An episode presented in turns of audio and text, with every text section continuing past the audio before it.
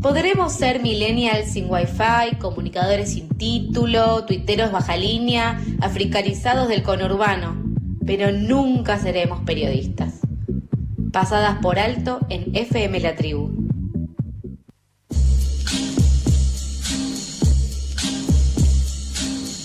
...12 horas 38 minutos y como todos los jueves cada 15 días tenemos la columna del ingeniero agrónomo Rodrigo Malz. ¿Cómo estás, Rodri?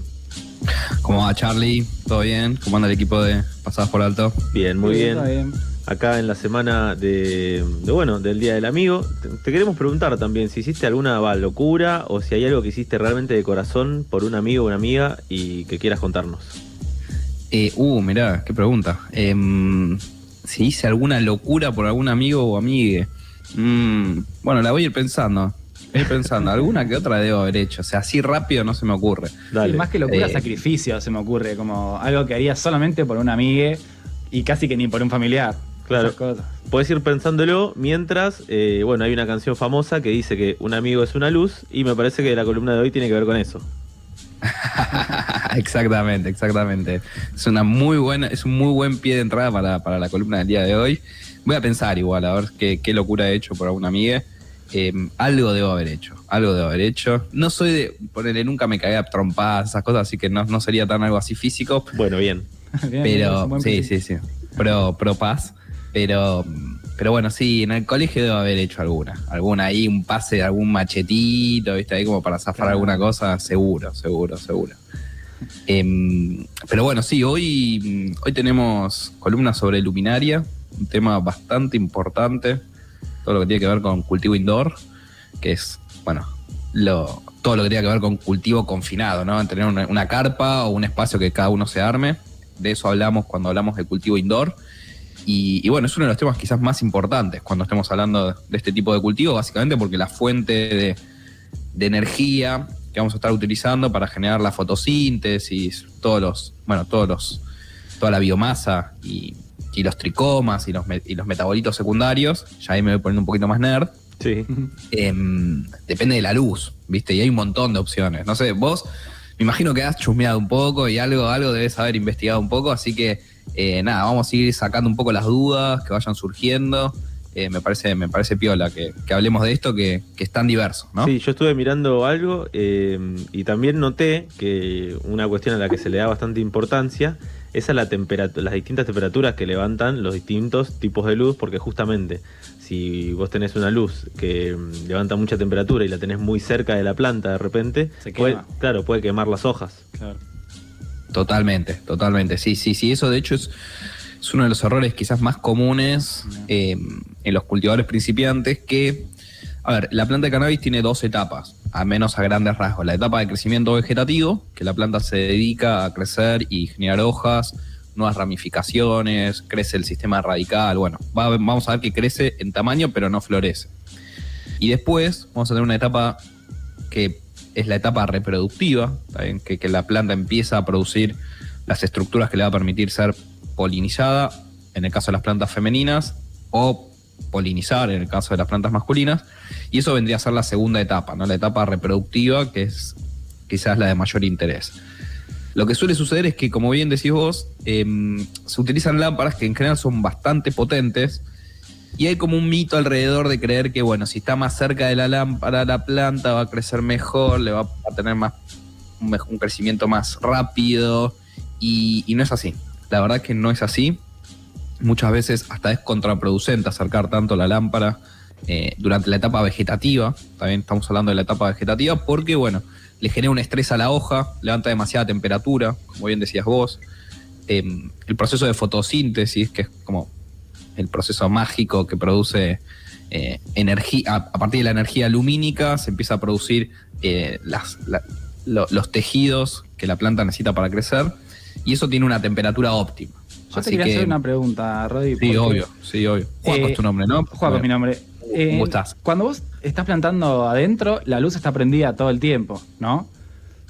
Mm, no. Ah, no. Es una, es una buena pregunta. No, en realidad tenemos dos fotoperiodos. El fotoperiodo, para explicar qué es al, público oyente, es básicamente la cantidad de horas de luz por día que vamos a tener. Está bien, en la naturaleza el fotoperiodo va variando entre la primavera, el otoño, verano, etcétera.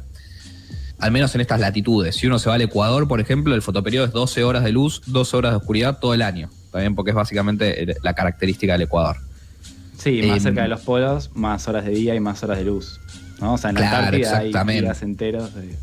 Exactamente, una, una clase de geografía estamos haciendo ahora. Sí, sí.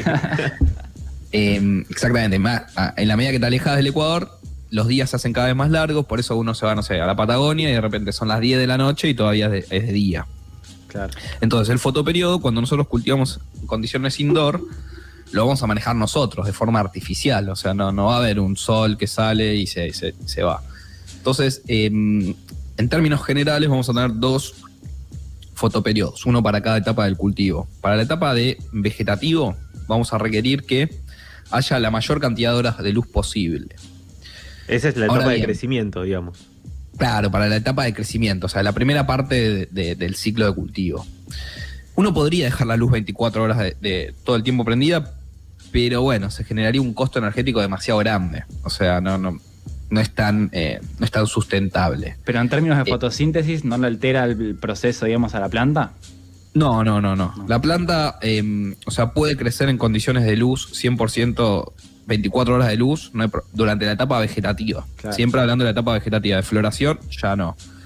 Después hay un fotoperiodo que es el clásico, que se utiliza eh, en cultivo indoor, que es 18 horas de luz y 6 de oscuridad. Bien. Este, este fotoperiodo básicamente se, se- se- se ha investigado que obviamente crece un poco, crece menos que si uno cultivara con 24 horas de luz, pero la diferencia de crecimiento no es tan significativa. Es decir, que si yo pongo una planta a 18 horas de luz y otra a 24, la de 24 va a crecer un poco más, pero esas 6 horas de luz que uno paga de, de energía eléctrica no, no amerita el crecimiento extra que vamos a generar. ¿Me explico? Claro. O sea, no, no hay un crecimiento significativamente mayor. Sí, no vale tanto la pena. Claro, o sea, cuando estamos hablando de cultivos eh, a pequeña escala y, y- y que sea para nuestro propio consumo, yo suelo recomendar 18 horas de luz, 6 de oscuridad, no tanto porque la planta requiere esa oscuridad, sino para poder, bueno, hacerla un poco más sustentable. Después uno se pone a investigar y, los ensayos o, cultivos a gran escala, que, no importa la cantidad de luz que gastan, ahí tienen 24 horas de luz en vegetativo a full y, y ya fue. Porque no, no existe ese, ese cálculo económico de decir, bueno, cuánto más me dio y cuánto me salió. Claro. Entiendo. Y después, eh, digo, y en la siguiente etapa, ¿cuánto dura esta etapa de vegetativo? Imagino que depende de cada, de cada cepa, pero ¿cuánto más o menos puede durar? No, bueno, y eso es una buena pregunta, porque en realidad no depende de cuánto deba durar. O sea, siempre va a depender de, qué, de con qué material eh, arranquemos. Si arranquemos con una planta de semilla, que es lo más habitual, lo que vamos a tener es que la planta tiene un periodo de crecimiento vegetativo básico. ¿Está bien? Que es como para poder eh, ponerlo eh, en comparación con nuestra vida, es como eh, el periodo hasta el cual llegamos a la pubertad, ¿me explico? O sea, hasta la madurez sexual. O sea, los primeros cuatro o cinco semanas la planta va a crecer de forma vegetativa, más allá de, de que haya una hora de luz, 24, 18, 12 horas, lo que sea, la planta va a crecer vegetativamente para poder llegar a un punto en el cual pueda empezar a producir las flores. Eso dura aproximadamente 4, 5, 6 semanas, dependiendo la, la- variedad que estemos cultivando. Una vez que se cumple ese periodo, la planta ya está con la madurez eh, sexual necesaria como para empezar a producir las flores, ya sean masculinas o femeninas. Y, y bueno, y ahí es el momento en el cual uno podría tomar la decisión de decir, ok, la pongo a florecer o la dejo creciendo un poco más. Básicamente, y esto es algo que, que- que, bueno, en el curso, que, que acá tenemos un flamante alumno, el señor Charlie, Sí. eh, lo que siempre yo planteo es determinar objetivos de cultivo y diagnosticar cuáles son nuestros recursos disponibles. De recursos disponibles son varios, pero primero tenemos el tiempo disponible, el dinero y otro que es muy importante es el espacio. ¿Está bien? La planta de cannabis cuando empieza a florecer va a crecer mucho. Puede llegar a, cuadruplicar la- el tamaño original. Entonces, siempre hay que tener muy en cuenta eso a la hora de poner a florecer. O sea, si, si la hacemos crecer mucho y el espacio es reducido, después la planta se va a chocar con la lámpara, con las paredes, se van a hacer sombra entre ellas. Y eso es lo que no queremos que suceda. Sí, yo te quería preguntar también porque, eh, según lo que tengo entendido, Lo que pasa en la ciudad muchas veces es que las luces, quizás no tanto indoor, sino las plantaciones que son más eh, de exteriores, pero no patios, sino quizás terrazas o balcones, es que las luces de la calle muchas veces interfieren en ese proceso eh, lumínico, porque quizás, quizás uno dice, bueno, tengo la planta eh, al sol, le da todo el día al sol, pero igual eh, no me está creciendo bien. ¿Qué onda? ¿Qué le pasa? Y termina siendo que eh, las luces de la calle le impactan también en ese, o sea, en ese proceso. La estresan. Claro, como que la estresan, no, le alteran el ciclo, porque eso, son plantas a fin de cuentas y necesitan cierto tiempo de sol y cierto tiempo, entiendo yo, de la luz apagada también en ese periodo que no es el vegetativo. Exactamente, exactamente, Joaco. Em, el fotoperiodo de floración, a ver, vamos a hacer un- un- una breve introducción de, por qué son 12 horas de luz el fotoperiodo de floración. A ver, eh, lo primero que hay que decir es que la planta de cannabis, en términos agronómicos, se la denomina una planta de día corto. Lo que significa eso es que, como por ejemplo el maíz, la soja, el girasol, todos los cultivos de verano son plantas de día corto. Después tenías, tenés plantas de día largo, que son los cultivos de invierno. Trigo, cebada, etcétera. Entonces, las plantas de día corto, lo que sucede es que en la medida que el fotoperiodo se va cortando, ¿está bien? Después del día más largo del año, que es el 21 de diciembre, eh, o sea, el día que, arranca el solsticio de verano, a partir de ahí las horas de luz empiezan a disminuir. Cuando cruzan un determinado umbral fotoperiódico, que, en que, que- varía para cada planta, o sea, no, no, para cada especie, no es lo mismo para cannabis que soja, etcétera. Cuando las horas de luz van disminuyendo y cruzan un determinado umbral fotoperiódico, que en cannabis está aproximadamente las 13 horas, la planta empieza a producir, inducir la floración. ¿Está bien? Ahora bien, ¿qué sucede? Nosotros le damos 12 horas de luz porque el, umbral de cannabis está aproximadamente en las 13 horas. Entonces, lo que le hacemos es darle la mayor cantidad de horas de luz posible dentro de este fotoperiodo en el cual la planta va a florecer. Si yo le doy 13 horas de luz, por ejemplo, quizás no florezca la planta, esté ahí como rara. Con 12 horas de luz uno se garantiza que va a empezar a florecer. O sea, eso Pero- uno puede cambiar, digamos, eh, puede decidir en qué momento cambiar de, de fotoperiodo. Claro, obvio. Sí, Sí. cuando nosotros estamos cultivando en indoor, eh, la decisión la tomamos nosotros. Ju- Justamente partiendo de la base de esto que te decía, el objetivo, el, el- el espacio disponible. Muchas veces los cultivadores es como que la dejan vegetando un montón porque dicen, no, bueno, mide 30 centímetros la planta, no la voy a poner a florecer ahora.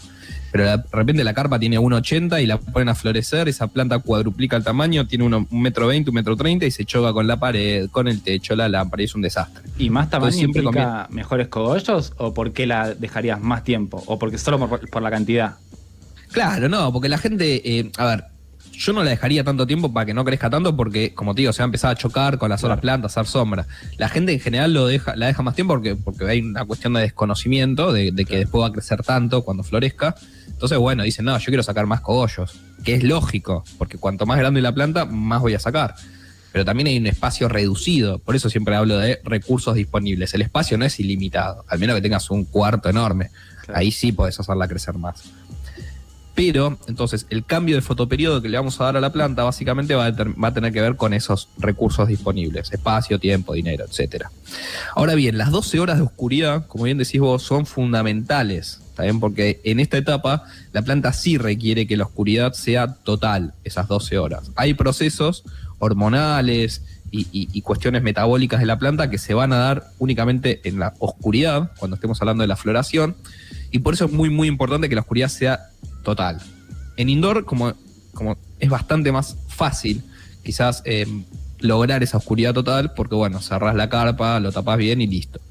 Cuando cultivas en exterior, bueno, ahí ya es un poco más difícil. Más en ámbitos urbanos, que tenés las luces de la calle, los vecinos con la lámpara, eh, la, la- la- la claridad general que genera la ciudad. Entonces ahí lo que sucede es que hay un, un fenómeno de contaminación lumínica. Está bien que lo que va a generar es básicamente que la planta no continúe su proceso natural de floración y de madu- maduración. Entonces vas a ver que la planta no florece bien, no engorda, eh, tiene cogollos flacos, eh, nunca maduran. Bueno, todos problemas que es súper habitual empezar, a- o sea, yo en marzo, abril, todos los que me empiezan a mandar fotos de che, no me florece, no me florece, es tipo, tenés Eh, contaminación lumínica, tenés contaminación lumínica.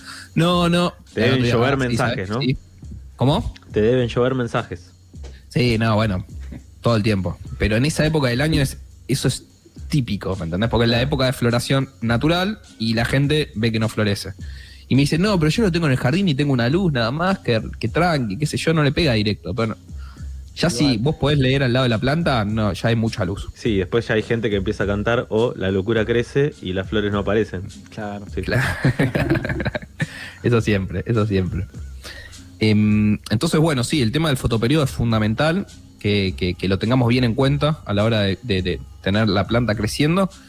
Y después, bueno, el mundo de las lámparas es mega, mega ilimitado, o sea, hay muchísima diversidad de lámparas. Podríamos hablar un poco de las típicas y más clásicas, como eh, la lámpara de sodio de alta presión, que es quizás la, la, la- la que viene acompañando a los cultivadores de indoor hace varias décadas, eh, que quizás es la menos efectiva en términos de convertir la energía en luz, también porque genera mucho calor, como bien decías vos al principio, Charlie, que calienta la lámpara, calienta el balastro, que es como un transformador, y todo eso es pérdida de energía. ¿está bien? Es energía que se transforma en vez de luz en calor.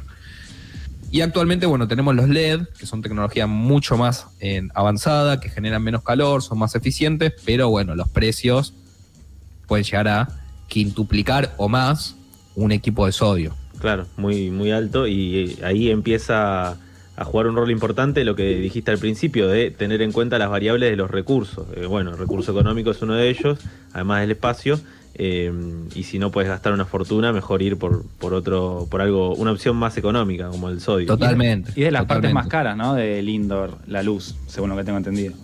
¿Cómo, ¿no? cómo, cómo? Perdón. O sea, es de las cosas que más caras salen de todo el equipo. O sea, si son buenas Bueno, luces, sí, sí, sí. La verdad que si uno tuviera que, presupuestar todo, eh, la carpa también no es barata, pero bajaron bastante de precio. Hay mucha oferta, hay muchas carpas baratas, chinas en general. Eh, pero la luz sí, en general es lo más caro y, y por eso hay que hacer un análisis bien preciso de qué es Claro. lo que necesitamos hacer. Y no te puedes comprar Y acá- unas muy truchas porque te puede llegar a, a perjudicar toda la plantación. Claro, no puedes poner la luz de la cocina ahí Claro. en el indoor. No, no, no, total, totalmente que no. Más que nada, a ver, para la etapa de vegetativo la planta no es tan, eh, o sea, no requiere tanta potencia lumínica y ahí, bueno, hay un montón de, por ejemplo, se pueden usar los LED galponeros que son bastante económicos, se pueden utilizar eh, luces de bajo consumo, Eh, bueno, ahí ya es como mucho más económico porque la planta no requiere tanta potencia lumínica. Cuando pasamos a floración, ahí sí necesitamos más potencia para justamente producir las flores y, y toda la resina. Entonces ahí sí necesitamos luces un poco más caras, eh, o en realidad más potentes, que en general son más caras. Pero bueno, hay, alternativas bastante económicas. Por ejemplo, hay un LED galponero de 120 watts, que yo en breve lo voy a testear, eh, que parece que tiene muy buen rendimiento. Pero bueno, sí, son lámparas que van a empezar a salir bastante más caras. Sí, yo me quedé haciendo preguntas toda la tarde, pero te quería preguntar, ¿cómo, o sea, ¿cómo es que reemplaza realmente al sol? O sea, porque las plantas están hechas para recibir energía solar, que es muy distinta a la energía que te pueda llegar a producir un foco. Eh, o sea, no, no, no imitan eh, igualmente a la luz solar, pero, pero le sirve a la planta. Obvio, totalmente. A ver, eh, eso está bueno aclararlo. Nada reemplaza al sol. O sea, la, o sea el, Claro, sol el sol es... es el sol, va a sol estar es ahí, podés venerarlo, cantarle canciones, pero eh, bueno, es Claro. como un reemplazo. O sea, reemplazo en Claro. distinto sentido. Total, total. Para mí el sol es la mejor fuente que, que siempre que la podamos aprovechar hay que hacerlo porque además economizamos gasto energético. O sea, si tenemos Claro. una luz, estamos gastando energía. Es menos sustentable. Pero básicamente lo que la luz artificial nos provee es, primero que nada, a ver, no me, no me quiero meter tan así super nerd en el tema, pero básicamente lo que la planta va a percibir es el rango de longitud de onda de la luz que va a, o sea, que va a estar recibiendo. Entonces hay un rango de longitudes de onda que, que para la planta son fotosintéticamente eh, activos, o sea que con ese rango de, luz la planta puede hacer fotosíntesis. Y después hay una cuestión que tiene que ver con los fotones, ¿está bien? Con los fotones, es decir, la, la- cantidad de energía y- y ya está más vinculado a la potencia de la lámpara que le llega a la planta. ¿está bien? Cuanto más potencia tengamos, obviamente vamos a tener un mejor rendimiento, siempre y cuando hablemos en el espectro eh, ideal para el cultivo. Después los espectros van variando para todas las... Los sodio- el sodio tiene una luz bastante como eh, amarilla, medio naranja, y eso como que asemeja un poco a la luz del sol, Claro. pero le faltan algunas longitudes de onda un poco más azules. Bueno, eso está avanzando mucho y la tecnología, la última tecnología son los CRE LED, CRE, se escribe C-R-E-E LED, que es lo más nuevo. Hay varias marcas argentinas que la verdad que están haciendo lámparas muy, muy interesantes. ¿Alguna que recomiendes en particular? a ver, eh, yo no las uso, pero o sea, hay marcas muy interesantes como por ejemplo eh, Insativa, GS, que es de las más, más conocidas, Symphony LED. Eh, bueno, hay un montón, la verdad, que, son muy interesantes. O sea, no hay canje acá, nunca me regalaron nada ni nada, pero bueno. Está bueno aclararlo eso. Sí, sí, sí, sí. Son marcas, por ahora, que si me quieren regalar una no hay problema, pero, pero nada, o sea, son marcas que están buenas. La verdad que, que tienen un laburo muy interesante pero hay que aclarar el precio. O sea, una lámpara de, por ejemplo, de 100, 120 watts, arranca en los 40 mil pesos. Y estamos hablando de una lámpara que va a cubrir un poco más de medio metro cuadrado, no mucho más que eso. Bien, genial, Rodri, muy claro, eh, muchas gracias. Como mencionaste vos, obviamente eh, lo natural, en este caso el sol, es mejor, pero eh, si uno eh, por distintos motivos decide hacer un indoor, sí, no tiene la posibilidad. Claro, está bueno tener todas estas cosas en cuenta, estos tips, y para más recomendaciones pueden seguirlo en Instagram, arroba ingeniero canábico. Lo, encuentran ahí. Y bueno, si quieren después. Punto canábico, perdón. Ingeniero, punto, canábico. porque hay otro, hay otro, hay otro. Claro, ingeniero punto canábico y pueden estar atentos también para cuando se reabran las inscripciones a los cursos que él da, que lo recomiendo en primera persona, son muy buenos. Eh, así que bueno, nos reencontraremos en la próxima clase nosotros y con los oyentes dentro de 15 días. Dale, excelente. Gracias Charlie, gracias Joaco por el espacio y bueno, dale, nos estamos hablando y, le mando un saludo a todos los oyentes.